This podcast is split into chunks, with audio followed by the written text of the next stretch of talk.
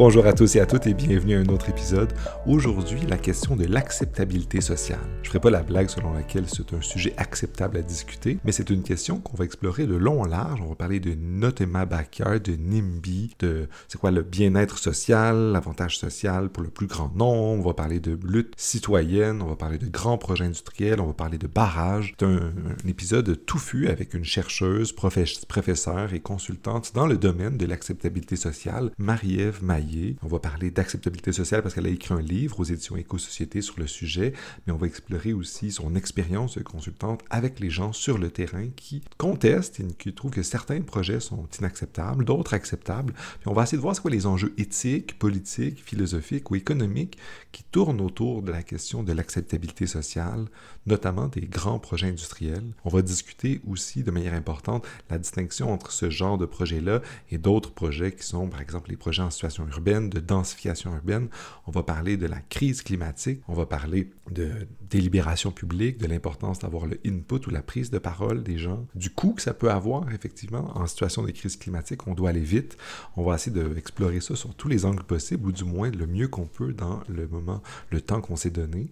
Alors, sans plus attendre, et pour vous laisser entendre le plus en détail notre discussion, je vous invite à nous écouter avec Marie-Ève Maillé euh, sur la question de l'acceptabilité sociale. Bonne écoute.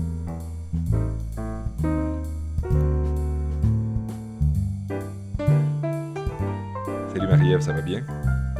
Oui, ça va bien, merci. Allô? Euh, j'espère que tu vas bien aujourd'hui. Je suis content qu'on prenne enfin le temps de discuter euh, de sujets intéressants, notamment l'acceptabilité sociale. Mais avant qu'on plonge dans le sujet, peux-tu nous dire un peu qu'est-ce que tu es et qu'est-ce qui t'a amené à t'intéresser à ce sujet-là, qui t'a amené à faire un livre en 2017 sur le sujet? Oui. Ben, en fait, moi, j'ai plusieurs chapeaux. C'est ce, qui, euh, ce qui fait que la, particularité de, mon expérience. Mais moi, je suis euh, essentiellement, j'agis comme consultante euh, dans les conflits liés aux grands projets de développement et comme médiatrice aussi. Donc, j'interviens comme médiatrice dans les conflits. Je suis euh, chargée de cours à l'Université du Québec à Montréal où j'enseigne la communication scientifique à des étudiants en sciences de l'environnement.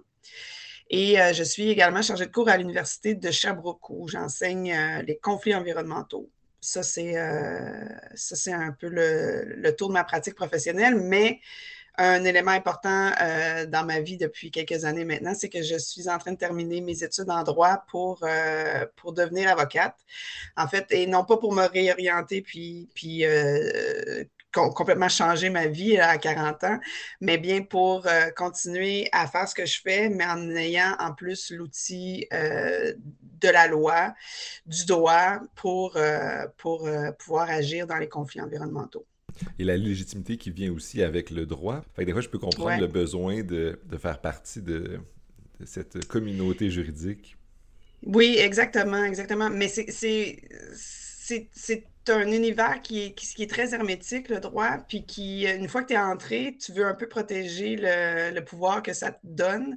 C'est ça, et tu donnes l'impression finalement que, que tu as, comme des clés pour ouvrir certaines, euh, certaines portes que les autres n'ont pas, mais en réalité, moi, je pense que il y a beaucoup d'esbrouf là-dedans, et que le droit ne devrait pas être aussi puissant qu'il l'est en réalité. Ou du moins, euh, pas autant refermé sur lui-même puis protecteur de ses prérogatives, peut-être. oui, exactement. Oui, oui, c'est ça, c'est bien dit, exactement. Alors, euh, plongeons maintenant dans l'acceptabilité sociale, parce que comme tu t'es bien présenté, tu t'es intéressé à ça par le biais des grands projets, la question de, l'acceptabilité des grands projets. Euh, je vais commencer, je vais entrer par la porte la plus grande et déjà ouverte, c'est-à-dire la question la plus facile sur ça. C'est quoi l'acceptabilité sociale? Puis je précise ma question, parce qu'on a parfois l'impression que l'acceptabilité sociale, c'est à la fois une bonne chose, alors on peut, personne n'est contre pour qu'un projet soit acceptable, mais de l'autre côté, c'est peut-être aussi un, concept qui est utilisé par des gens qui veulent pas que ça soit chez eux, que ça soit not in my backyard. Faites des, pylônes électriques, mais dans l'autre village à côté, mais pas chez nous. Faites des éoliennes, mais pas chez nous. Alors, puis à un moment donné, il, faut que ça soit chez quelqu'un. Euh, on a des gens plus loin ont besoin de ces services-là. Alors, peux-tu nous sortir, démêler un peu tout ce concept-là d'acceptabilité sociale? Oui. Mais là, il y a beaucoup de choses dans ce que tu viens de dire. Euh, d'abord, je vais commencer par la question de la définition de l'acceptabilité sociale. Ensuite de ça, on pourra, on pourra aborder la question du, du, pas dans ma cour, parce que ça, c'est un sujet qui, qui m'interpelle euh, beaucoup depuis des années. Puis c'est des mythes, en fait, que je travaille fort à essayer de déconstruire. Euh, c'est ça. Donc, euh, donc, tu me voyais sourire quand tu posais ta question parce que, parce que j'en ai, long à dire sur la question du pas dans ma cour. Mais bon, commençons avec la notion d'acceptabilité sociale. C'est, c'est une en termes très, très simples, c'est l'appui populaire à un projet proposé dans un milieu. quand, on a l'acceptabilité sociale, c'est une forme d'appui populaire. Et donc, le terme a émergé au Québec euh, à, au début des années 2000, ça commençait à apparaître très, très euh, euh, lentement dans, les médias. Euh, autour des grands projets éoliens, justement, c'est les, premiers projets qui ont amené ce terme-là dans, le discours, mais maintenant, c'est utilisé très fréquemment dans toutes sortes de contextes. surtout autour des grands projets de développement, mais pas que aussi. donc, ça devient, même pour des questions de santé publique, des fois, on les utilise et tout ça. Donc, euh, la notion d'acceptabilité sociale, elle existait avant, mais là, c'est juste le mot qu'on utilise maintenant pour en parler. Puis comme Pierre euh, Batelier et moi, on le dit dans notre livre, c'est comme l'Amérique, en fait, ça existait avant qu'on lui donne ce nom-là.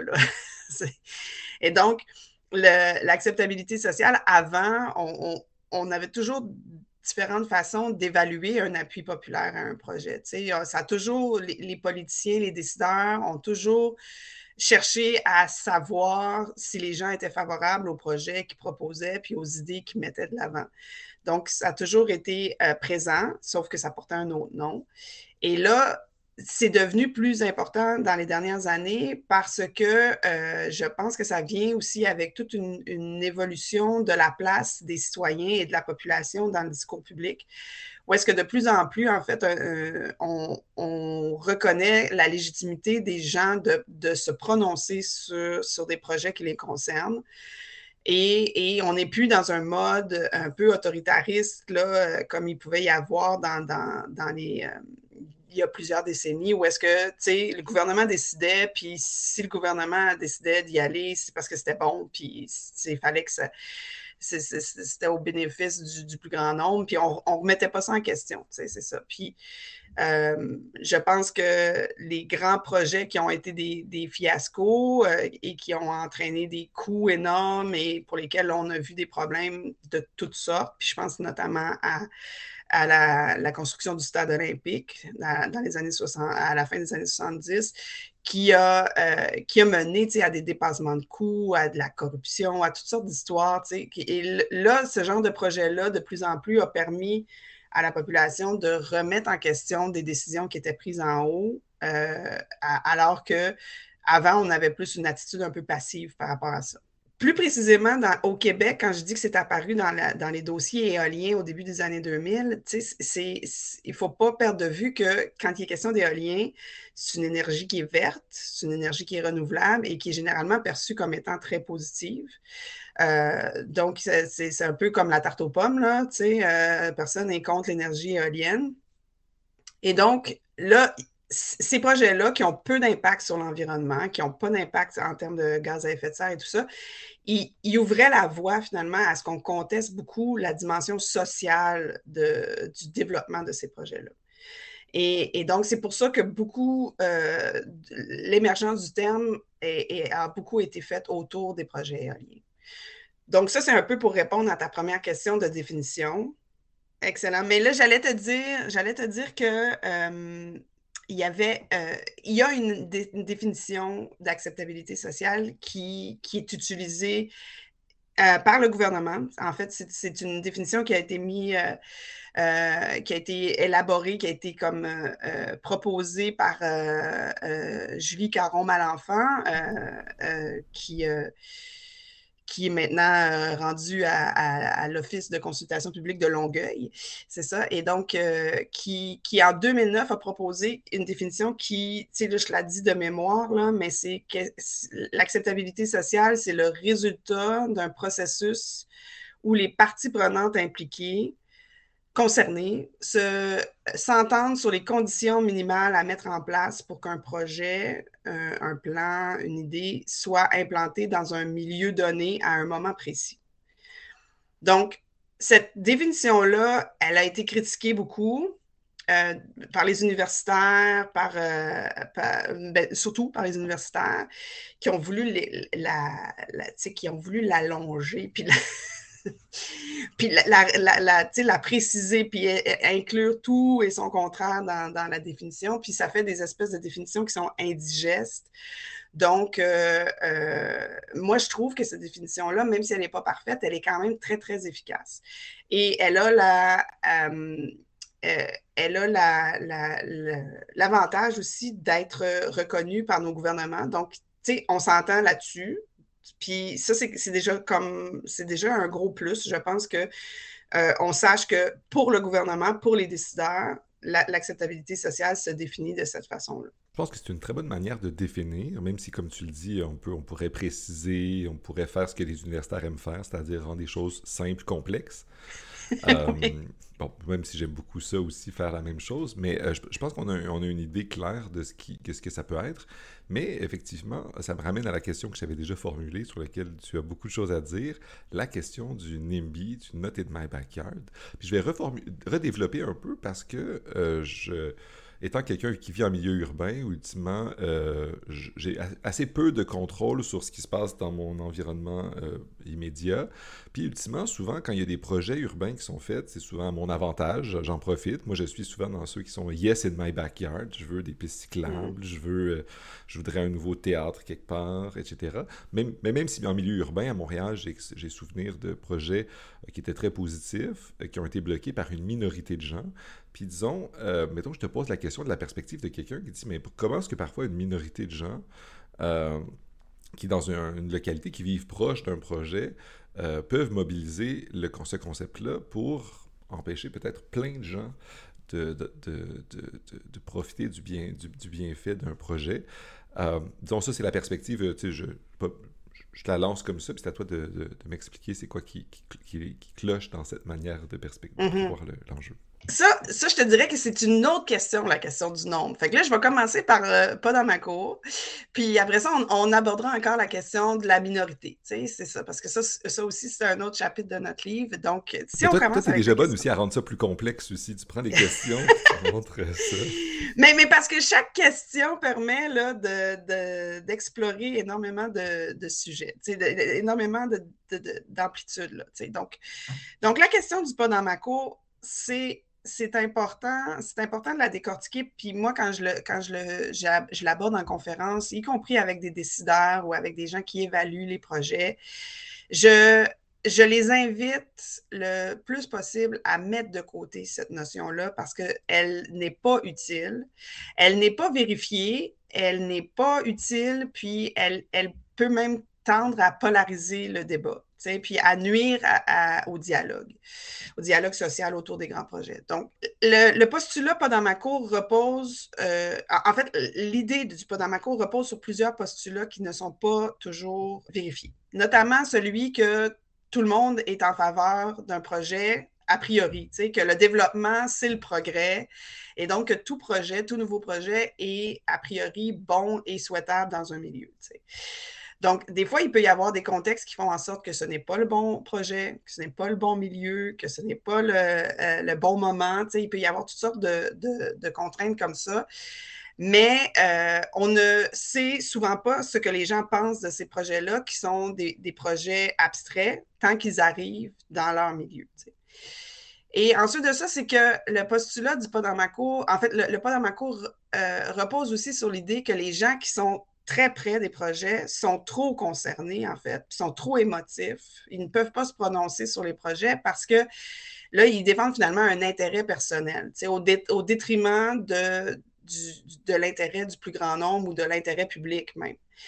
Alors que euh, c'est pas nécessairement le cas, mais, mais que aussi, si on cherche à disqualifier les voix des gens qui sont à proximité des grands projets en disant qu'ils sont trop près pour se prononcer, ben, ce qu'on fait généralement aussi, c'est qu'on dit que ceux qui sont plus loin, ben, ils sont trop loin pour se prononcer.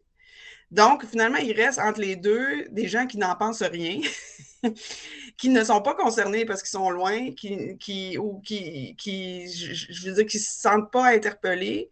Puis eux, ben, leur opinion vaudrait plus finalement que ceux qui sont loin, qui s'opposent pour des raisons euh, euh, euh, de principe ou des raisons de, rationalité politique, et ceux qui sont trop proches, qui eux s'opposeraient pour des raisons finalement émotives.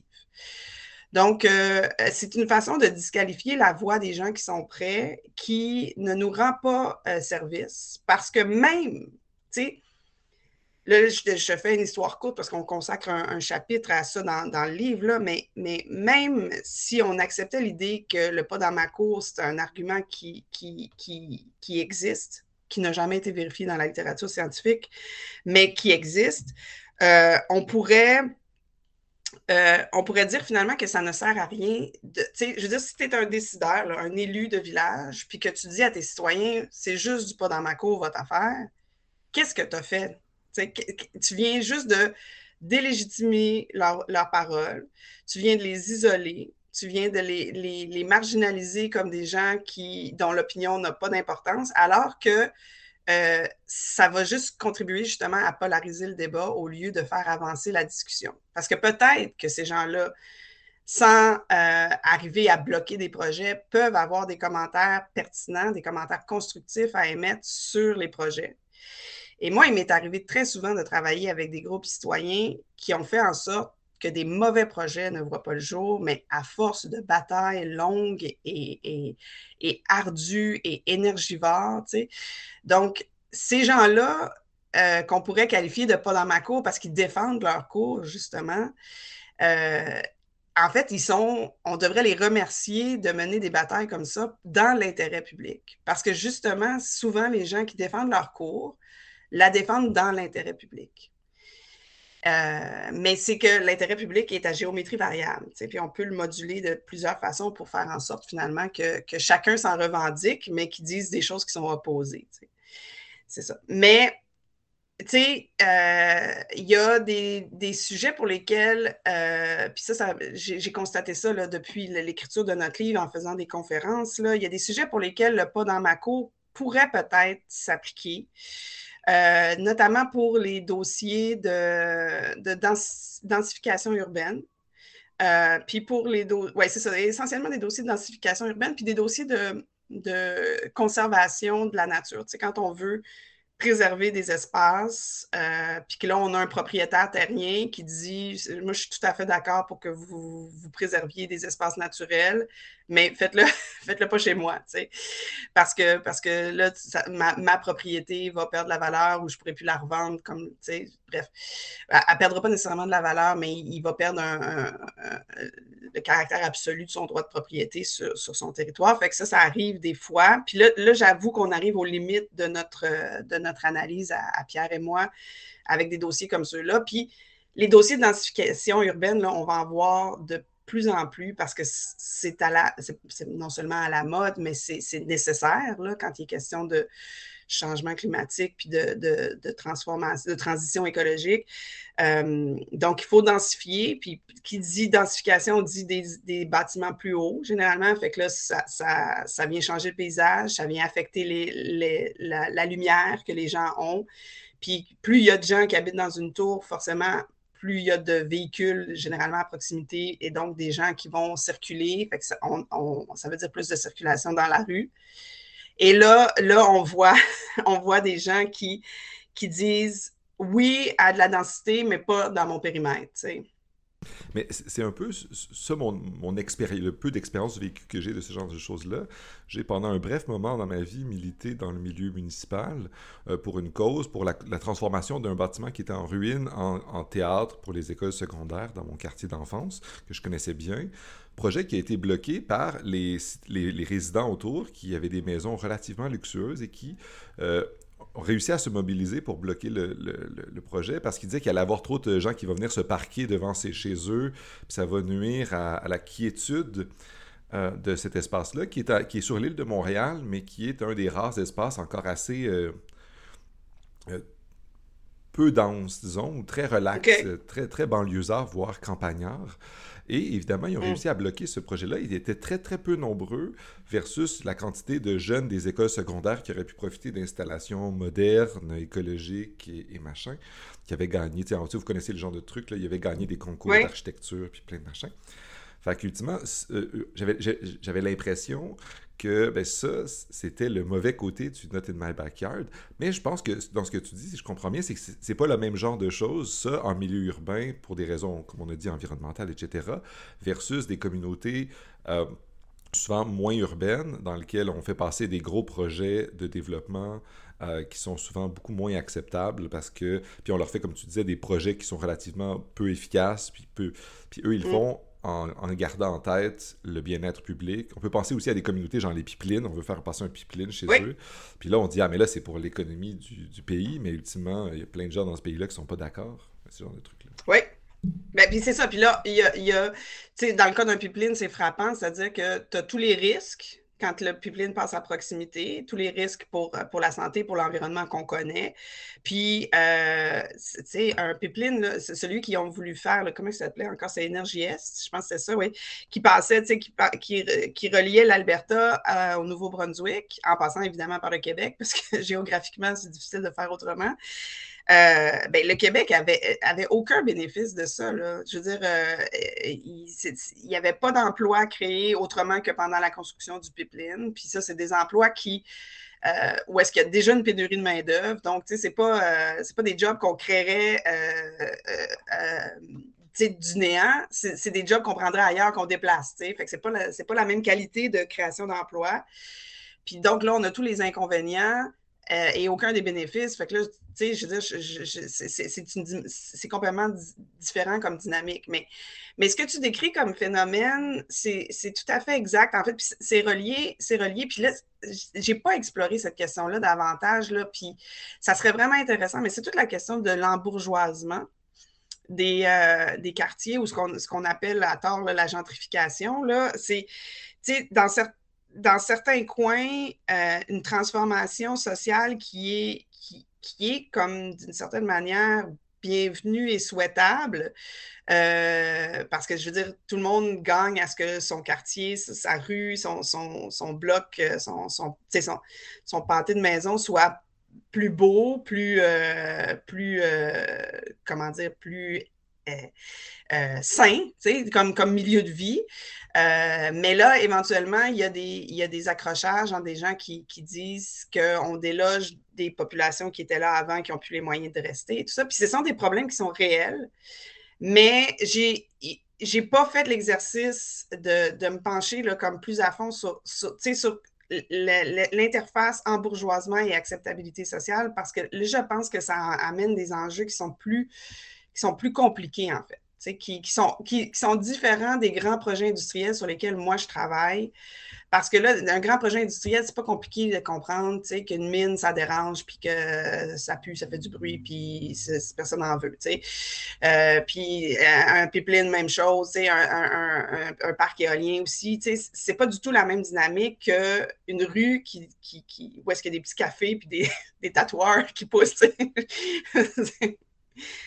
J'aimerais revenir là-dessus parce que je pense que tu as raison de, distinguer les deux, mais j'ai l'impression qu'il, puis là je te pose la question pour approfondir, il y a quelque chose de similaire dans l'optique où, dans n'importe quel projet, les gens qui sont les plus affectés vont être les plus mobilisés, ou on a l'impression qu'ils vont être les plus mobilisés parce que ça arrive chez eux, tandis que les gens qui pourraient en profiter, mais qui vivent beaucoup plus loin, ou du moins qui vont être, qui vont être affectés seulement positivement dans le futur, puis souvent le temps qu'on construise le projet, ça va prendre des années. Alors, les gens, ils, sont moins motivés. Tu, sais, tu dis, mais moi, je vais en profiter, mais ça ne me change rien pendant, en attendant, pendant la construction. Mais vu que tu vas en profiter aussi, ça revient à la question du nombre que, sur lequel je voulais t'amener. Il y a peut-être plein de gens dans le futur qui vont en profiter, par exemple, des éoliennes. Comme tu disais, c'est un peu comme la tarte aux pommes. J'aime beaucoup la tarte aux pommes. Mm.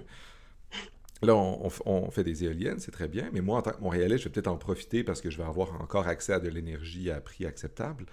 Euh, mais dans, dans, une région, on, va construire ces gros trucs-là dans leur cours, et ça va...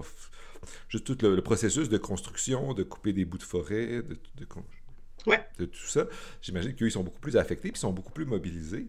Puis même moi, je ne suis pas pour ou contre, mais mettons que j'étais pour les éoliennes, ben ultimement, c'est loin de chez moi, je pas, je ne vais pas pourquoi j'irais mobiliser pour un truc qui, va m'avantager un petit peu dans un avenir indéterminé. Fait que oui. Mais parce que ça, c'est tout le corollaire du pas dans ma cour. C'est-à-dire qu'il y a aussi des gens dont ce n'est pas dans la cour que, dont la cour est protégée et qui n'ont pas besoin de défendre leur cour.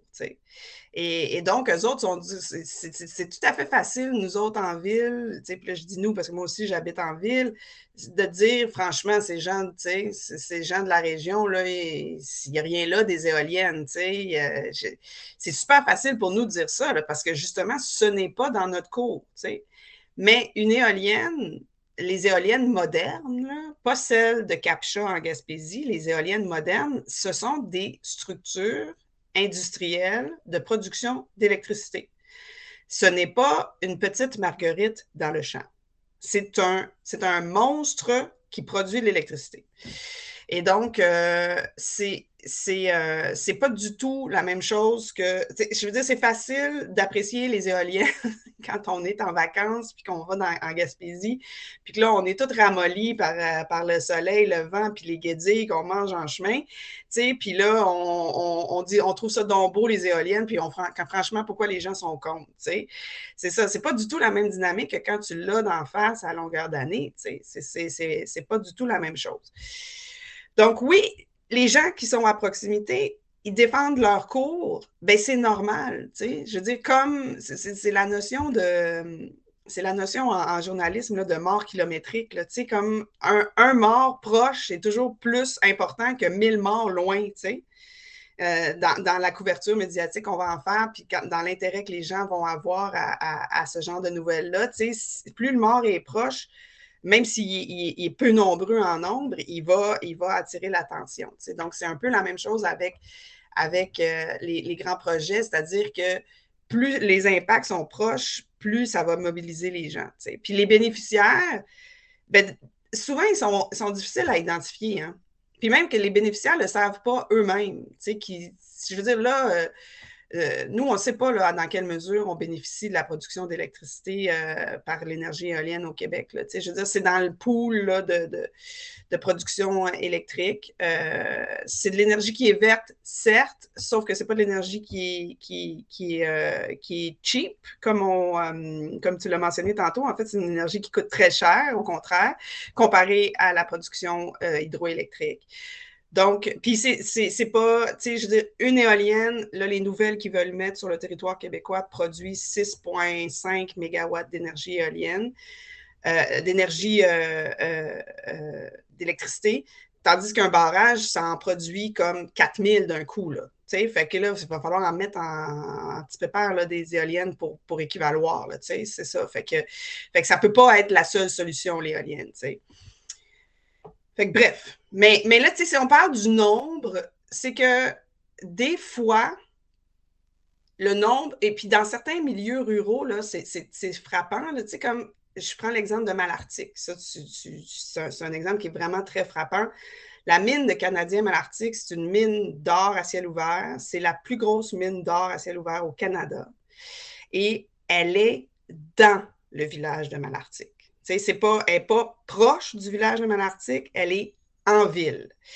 Et on a dû déplacer 250 maisons dans un village de région, pas dans un village de, 1,8 million d'habitants, dans un village de quelques milliers d'habitants. On a déplacé 250 maisons pour construire une ville.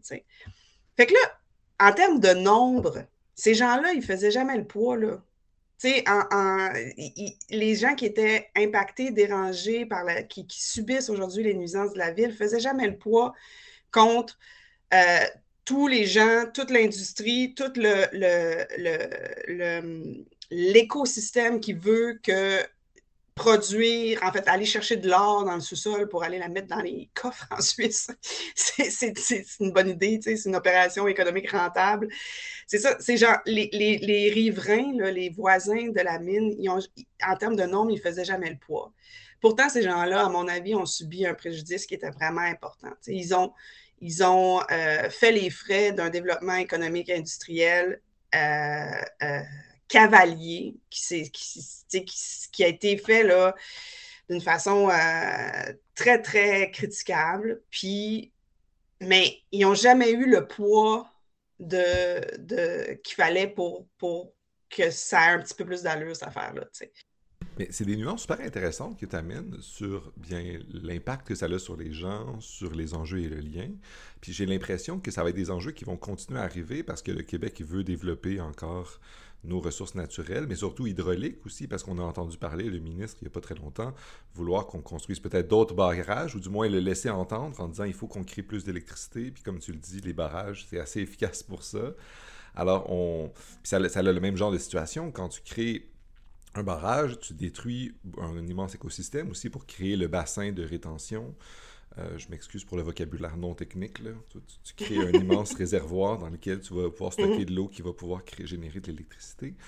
Euh, et là, ça va soulever des enjeux parce que les territoires, il y a des gens qui, soit qui l'habitent ou du moins qui l'utilisent comme terrain de chasse, pêche, etc. Ça va venir et ça, a des, ça va affecter l'écosystème, même si c'est une source d'électricité qui, comme tu l'as dit, qui est quand même populaire chez nous, assez efficace et du moins qui va être en en, demande croissante, si on continue à croître en termes de voitures électriques puis bidules électriques en moyens technologiques, mm-hmm. comment entrevois-tu le genre de débats sociaux qu'on va avoir à, avoir sur pour l'acceptabilité sociale de, des projets euh, qui vont toucher l'environnement dans le futur? C'est compliqué. Euh, moi, j'aimerais juste faire une parenthèse avant, avant de commencer à me lancer là-dedans. Moi, je voudrais dire que mon intérêt dans la vie, et depuis euh, plus de 15 ans maintenant, c'est les groupes citoyens qui s'opposent à des projets. Et donc, moi, ce que je recherche, puis ceux avec qui je travaille, c'est ces gens-là.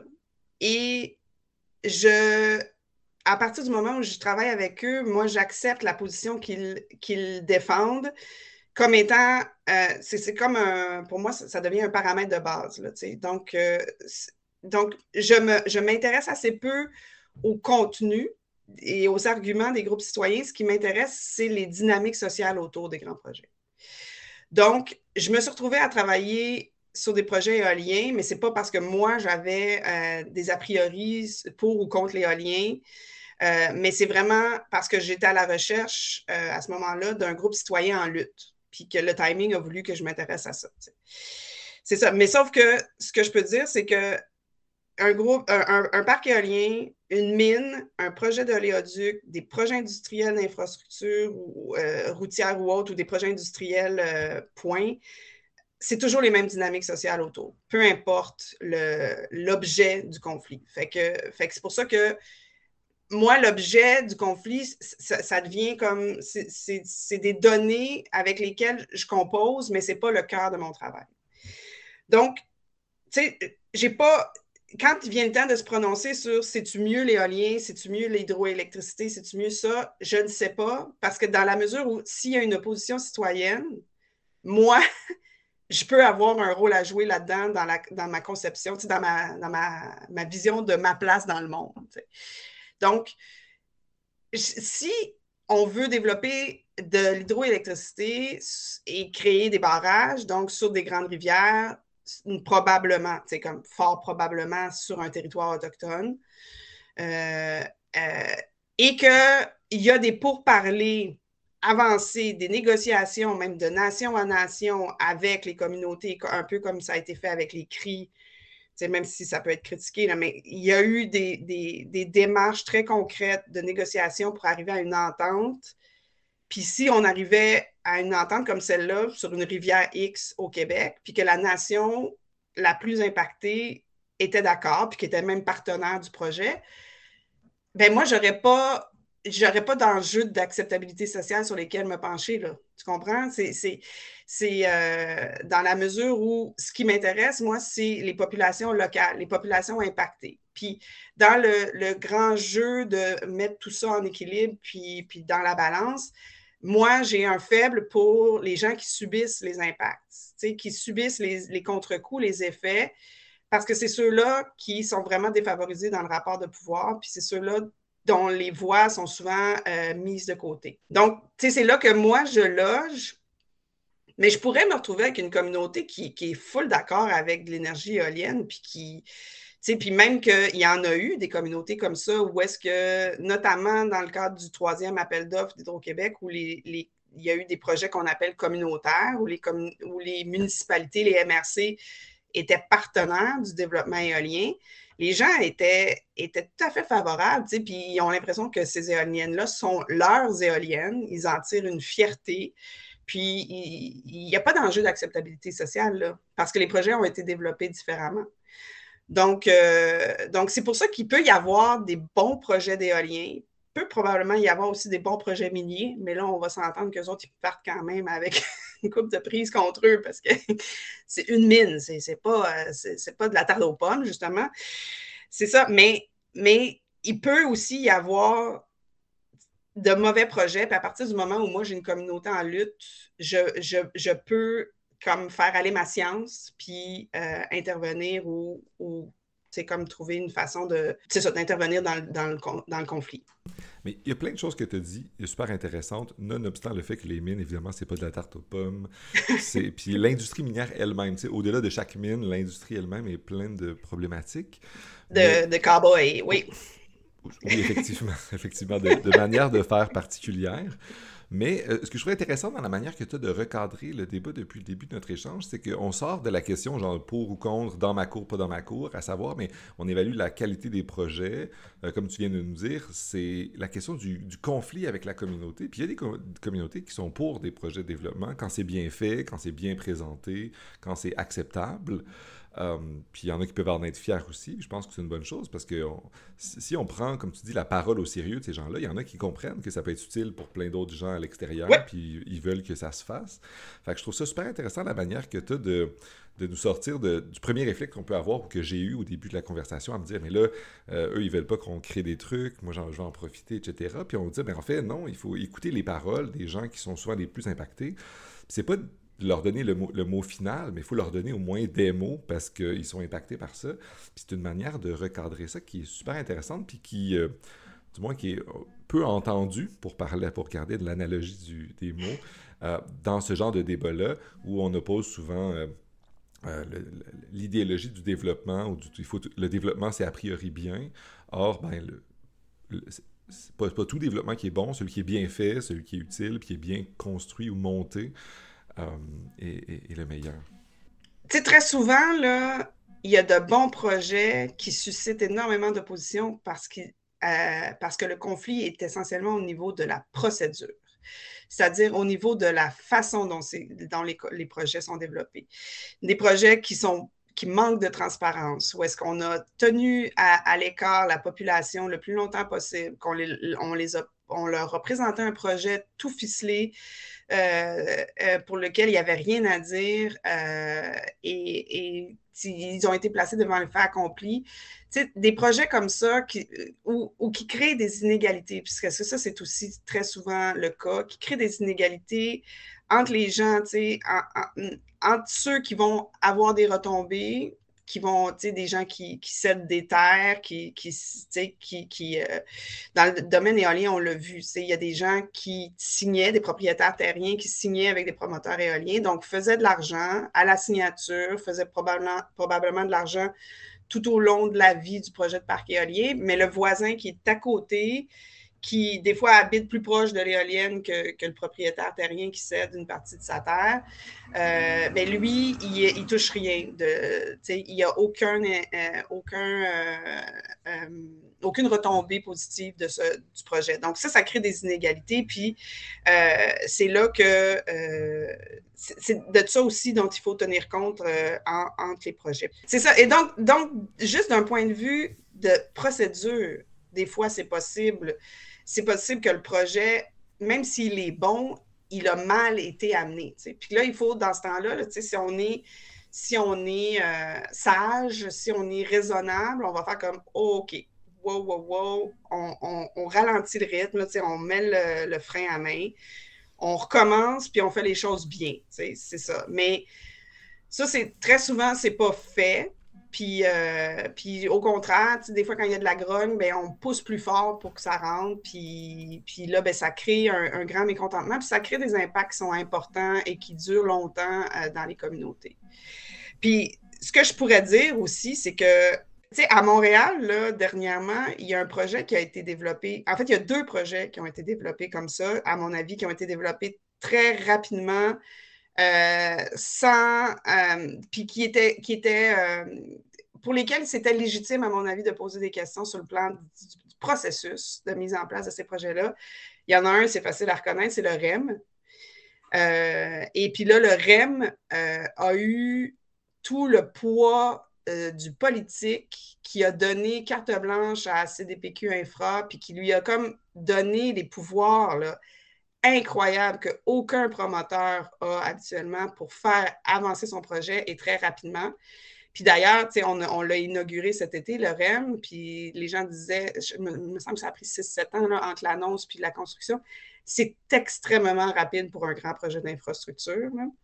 Et probablement, à mon avis, c'est parce qu'on a tourné énormément de coins ronds en termes de processus d'implantation de ce projet-là. Et justement, est arrivé comme une fois que le train est là, comme des gens qui disent Oui, mais vous nous aviez dit que c'était silencieux, mais c'est pas silencieux, tu sais, c'est ça. Puis là, même l'organisation reconnaît qu'il faut faire quelque chose pour le bruit du REM, tu sais. Fait, que ça, c'est un projet qui est allé très vite et qui euh, euh, aurait peut-être bénéficié d'un peu plus de, participation citoyenne.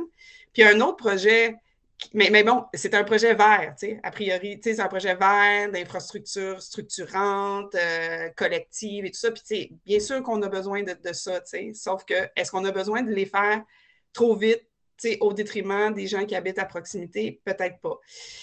Puis l'autre projet dont j'allais parler, c'est le, le rêve. Donc, le REM et le rêve, tu sais, le rêve, c'est un c'est un projet là, qui, à cause de la pandémie, là, est comme rentré dans, dans patate. Là.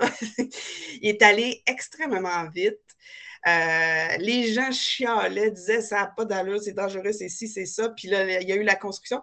Mais ça a été fait pif, paf, pouf. Tu sais, comme la, ville a profité d'une espèce de momentum là, en raison de la pandémie puis de toute une série de, de facteurs qui ont fait que la, conjoncture était, bonne.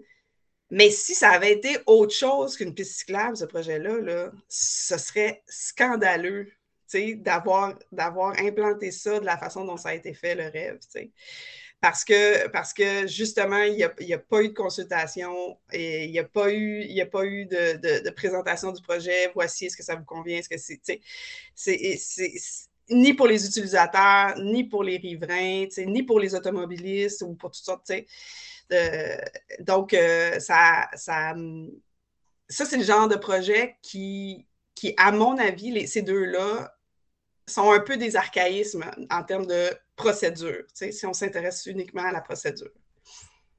Je, je, pense que c'est une bonne manière de montrer un peu les, les enjeux qui se présagent devant nous, qu'on a vécu dans les dernières années à Montréal. J'aimerais poser une dernière question qui euh, est celle où euh, qu'on entend parfois dans les discours, à savoir euh, consulter. Consulter, il faut consulter, écouter la parole des gens. Puis je pense que tu as été très convaincante sur ce point-là. Or, des gens pourraient dire, mais c'est ce qui fait que les gens un peu perdent confiance à la capacité d'agir de l'État, parce que s'il faut toujours passer beaucoup, investir beaucoup de ressources, de temps, d'heures de travail, de plein de gens à consulter, il y a peu de chances, qu'il, il y a peu de choses qui avancent.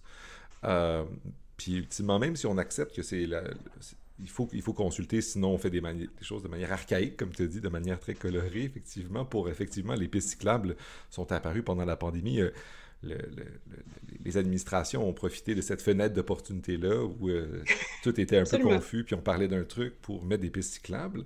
Des gens comme moi ont été très satisfaits d'avoir maintenant accès à des pistes cyclables très efficaces. Mais ben oui, moi aussi je l'aime, le rêve, c'est le fun, ça va vite, on est en sécurité. C'est, tant mieux qu'on l'a, sauf que avec mon chapeau de médiatrice puis de consultante sur ces enjeux-là, je suis obligée de dire, si ça n'avait pas été un rêve, pas sûr que, si ça avait été une autoroute, là, je veux dire, on, ça n'aurait aucun bon sens, là. Tu as, absolument raison. ultimement, moi, moi et toi sommes d'accord avec ça parce que ça va dans notre côté. Mais si ça, avait été un truc qu'on n'aurait pas accepté, une autoroute, on brille, on, fait comme, comme dans les années, euh, des décennies passées où on construisait des autoroutes comme on, fait des tartes aux pommes. Il y en avait partout qui apparaissaient, on détruisait des quartiers pour en faire. Puis il y, a des villes comme New York où ça a été pire. Puis on, on, se serait fâché. Fait qu'il faut consulter. Or, il y a des gens qui vont dire quand même, mais la crise écologique est urgente. Il faut faire des choses vite. Puis à un moment donné, mm. consulter, ça prend du temps, ça prend des ressources, puis ça augmente le coût des, projets parce que tu dois payer les fonctionnaires qui font des trucs pour, pour tout ça convaincant, etc. Comment est-ce que tu répondrais à cet argument-là de, ben, à un moment donné, la crise écologique, on a besoin de de construire la société écologique du futur maintenant et non après des années de consultation, puis d'adaptation du projet, puis de refonte du projet, etc. Oui, je, je comprends, je comprends. Ben, je, suis assez d'accord, puis là, j'arrive peut-être aux limites de, mon approche. Euh, c'est-à-dire que je, suis d'accord que effectivement l'urgence climatique vient un peu changer la donne. C'est-à-dire que là, euh, peut-être qu'on est plus pressé, mais je dirais que contrairement à ce qu'on pense, en fait, le, ralentissement de ces projets-là ne vient pas des citoyens, mais vient définitivement des décideurs. Tu sais, c'est l'inertie, c'est le manque de courage politique, les tergiversations des décideurs avant de se lancer dans des grands projets comme ça qui font en sorte que après ça, on a l'impression que c'est des citoyens qui les bloquent. Mais en réalité, c'est des décennies d'inaction. Là. Puis, c'est dommage qu'effectivement, aujourd'hui, on en soit venu au point où est-ce que les projets doivent aller vite, puis peut-être au détriment des gens qui en subissent les contre-coups localement. Moi je, moi, je dis que, parce que ça, c'est l'autre chose qu'il faut, faut garder en tête, c'est que les citoyens qui arrivent à bloquer des projets sont très peu nombreux.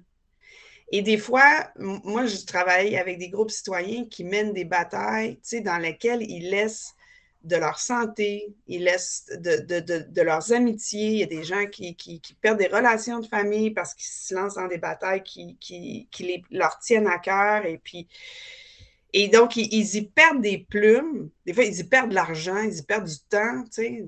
Euh, vraiment, c'est des batailles qui sont très lourdes et elles sont rarement gagnées.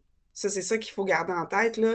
C'est que des citoyens s'épuisent, euh, euh, s'éreintent à essayer de faire entendre raison sur des, des, éléments des projets qui sont qui sont d'une évidence, là, tu sais, et qui, et qui, je veux dire, au, au cours d'années de, bataille, ils arrivent à faire entendre raison parfois aux décideurs, mais c'est extrêmement rare, tu sais. Puis moi, je travaille dans un dossier que je ne pourrais pas euh, citer, là, mais où est-ce que pendant des années, le groupe citoyen a talonné les élus, les décideurs en leur disant montrez-nous la justification économique de ce projet-là. Montrez-nous en quoi c'est rentable, pour qui ça l'est et, et concrètement combien d'argent collectivement nous allons faire avec ça. Et ben, à un moment donné, les, les, élus n'étaient plus capables de répondre à cette question-là, fait que le projet a été abandonné. Mais je dis, si les citoyens n'avaient pas posé ces questions-là, on, serait allé de l'avant avec ce projet-là? C'est des questions de base quand même. Qui, qui vont profiter? C'est quoi les coûts? C'est seulement plus de la transparence que d'autres choses aussi rendu là. Exactement. Fait que c'est comme, c'est comme une, autre façon de faire de la politique. Puis oui, c'est lent parce qu'on n'a pas les codes. Mais, je pense que, si ça faisait 20, 30, 40 ans qu'on en faisait des consultations, des vraies consultations où est-ce qu'on tient compte de l'opinion des gens, on les informe de façon, euh, de façon efficace, de façon honnête, ben ça irait beaucoup plus rondement. Mais là, je veux dire, il y a tellement de... Tu sais, les décideurs, les élus, quand ils ont besoin de consulter les gens, ils sont comme, oh mon Dieu, on ne sait pas quoi faire, que c'est ça, puis on n'a jamais fait ça, puis là, mon Dieu, les gens vont bloquer, puis là, ils sont paniqués dans leur bureau, là, puis ils ont assez peur là, de, parler aux citoyens. Moi, je, des fois, j'en rencontre en réunion, puis je, sais comme je fais un gros travail de, de, de, de, relativisation. C'est comme, regarde, ça, ça, va bien aller. Là. Ils ne vont, pas, vont pas faire sauter des bombes. Là. Ils, vont vous dire ce qu'ils pensent. ça va peut-être être, une soirée un peu longuette, mais imaginez, imaginez pour eux là, ce que ça implique comme engagement.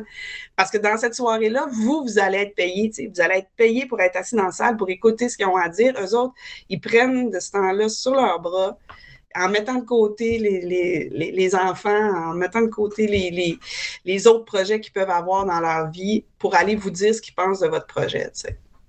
Fait que, moi, je pense que c'est une question d'habitude, puis qu'éventuellement, à force d'en faire, ça va aller plus rondement, J'ai l'impression. Mais je suis une indécrottable optimiste c'est un optimisme que tu partages bien.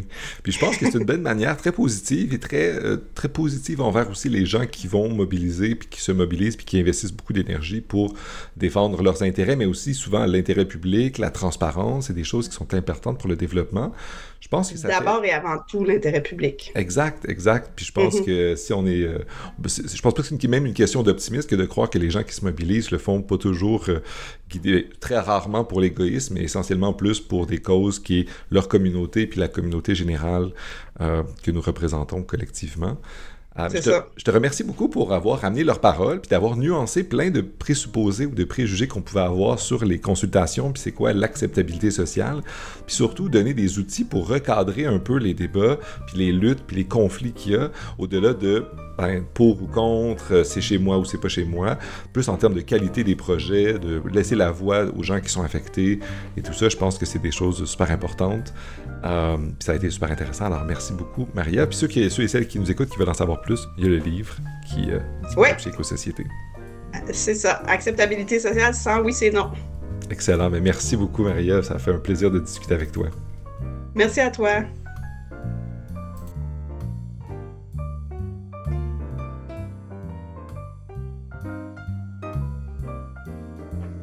Cet épisode est fait en collaboration avec la Société de philosophie du Québec et les généreux donateurs et donatrices qui veulent bien soutenir le projet. Merci beaucoup encore à vous tous et toutes d'avoir confiance en ce projet et je vous souhaite une bonne fin de journée.